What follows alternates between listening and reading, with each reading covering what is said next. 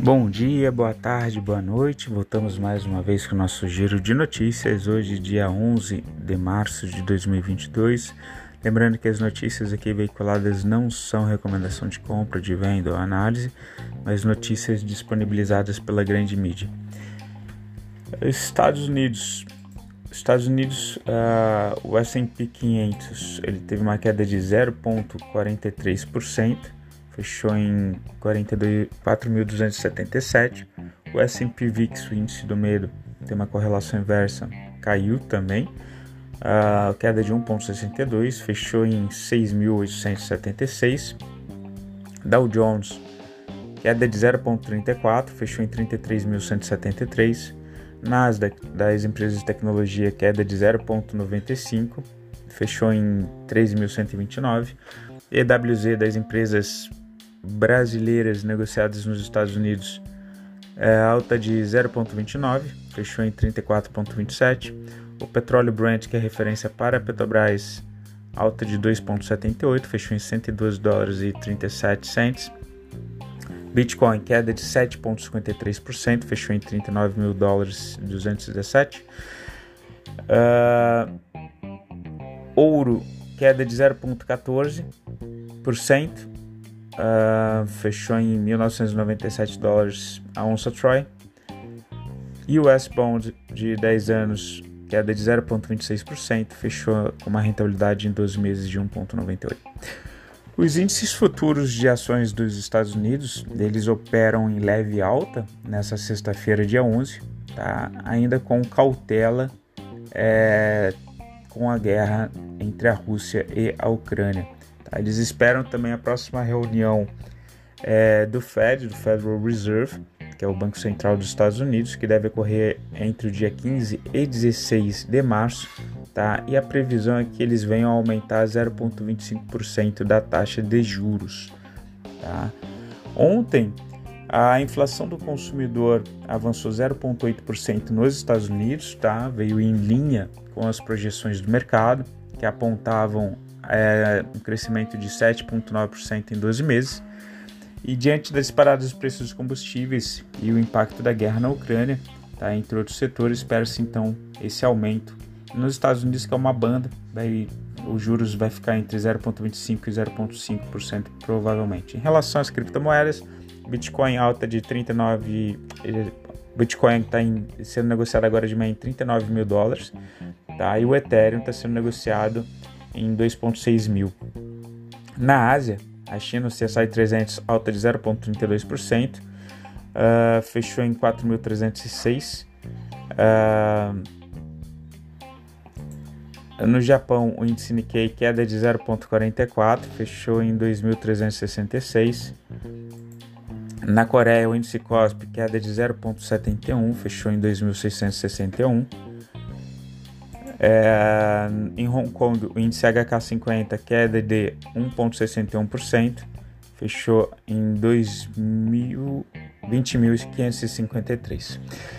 Ah, na Ásia, então, as bolsas de valores fecharam majoritariamente em queda, tá? com exceção de Xangai, que teve uma alta ali, o CSI 300 de 0,32%, né? mas acompanhando chegada do fim de semana, de continuidade da guerra, Teve uma notícia, e a gente vai entrar agora na Europa, tá? É, que também abalou um pouco o mercado asiático, que foi o seguinte, o Putin ele fez uma declaração de que tem 16 mil voluntários da Síria que estão prontos a entrar no cenário de combate na Ucrânia, tá? E ele fez uma declaração preocupante também de que a Ucrânia estaria preparando armas químicas e biológicas, tá? E aí os Estados Unidos é, rebateu dizendo que, na verdade, a inteligência mostra que a, a Rússia está preparando armas químicas e biológicas para o combate. Então, a Europa, estoque 600, uh, ontem teve uma alta de 1,11%, tá? fechou em 431. A Alemanha, o índice DAX 30, alta de 1,48%, fechou em 13.641. Na Inglaterra, o FTSE 100 alta de 1,12, fechou em 7.178. Na França, o índice CAC 40 alta de 0,87, fechou em 6.261. Na Europa, a maioria das bolsas de valores então opera em alta, enquanto investidores repercutem os dados divulgados pelo Reino Unido e da Alemanha, tá? sendo que na Inglaterra, no Reino Unido, né, o PIB, o Produto Interno Bruto, ele avançou 0,8% em janeiro, tá? em comparação com o mês de dezembro. Então veio acima das projeções de mercado, veio 0,2% acima, o que animou um pouco o mercado. Tá? Nos indicadores macroeconômicos do Brasil, a gente está com o PIB, é, ele se recuperou um pouco depois da pandemia, né, mas o quarto trimestre teve um crescimento de apenas 1,65% do PIB. E a gente tem a divulgação do IBC, que é a prévia do PIB, agora dia 17 de 3 de 2022, então semana que vem. A gente tem a divulgação do IBC, que é a prévia do PIB. Vamos ver, esperar porque ele venha positivo. A Selic está em 10,75 sendo que os analistas indicam agora que provavelmente no final de 2022 vai chegar em 13,25 em função de todo esse cenário de aumento de combustíveis, tá? É, enquanto isso, o CDI 2022 está rendendo 11,41%, o CDI 2025 acima do CDI 2027 está rendendo 12,27%, tá uma alta de 1,28, indicando maior risco tanto nas contas fiscais do governo depois de pedidos de aumento salarial, é, mas também da necessidade de eventual a, apoio do governo, seja pela parte dos combustíveis, seja por algum benefício social que, que venha a ter se a gente tiver alguma continuidade de crise. CDI 2027 está rendendo 12,14, uma alta de 0,91. Hoje a gente tem a divulgação da inflação, tá?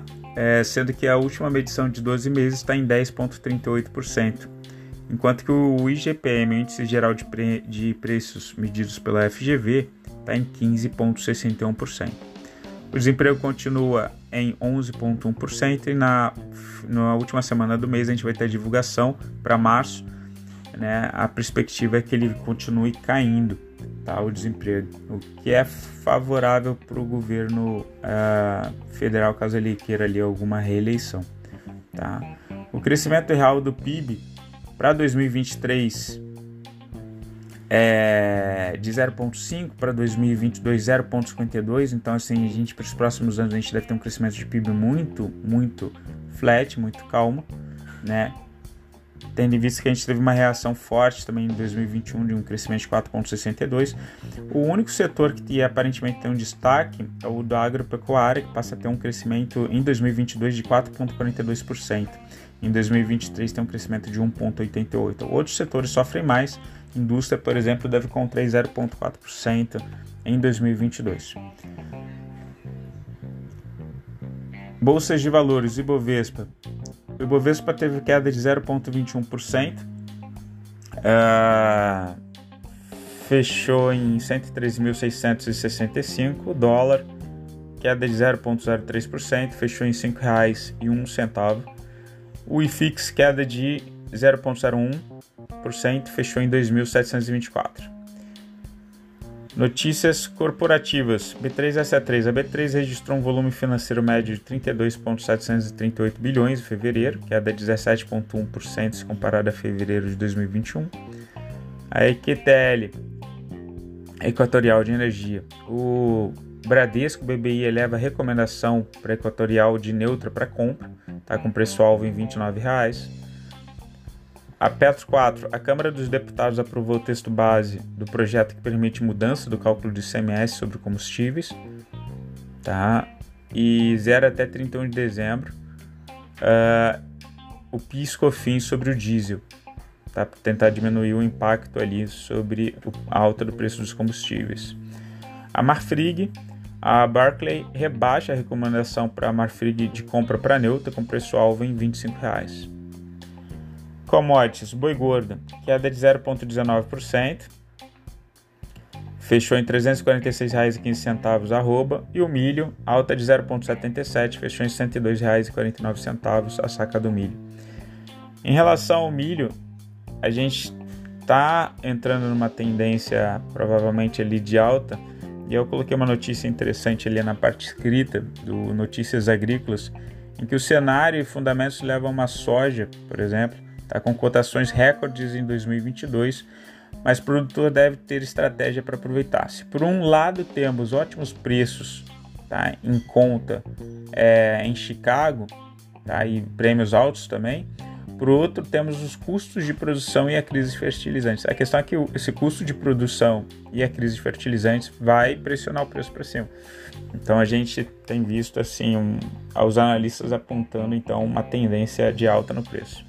Em relação aos estrangeiros, o fluxo cambial do Banco Central, informado pelo Banco Central, demonstra que eles tiraram cerca de 5,5 bi da semana retrasada para a semana, enquanto os estrangeiros na B3, eles diminuíram a posição do mini índice para 169.496 contratos do mini índice e eles vêm, uh, eles vinham numa pegada de aumento do mini dólar, agora eles reduziram também a posição do mini dólar para 120.690.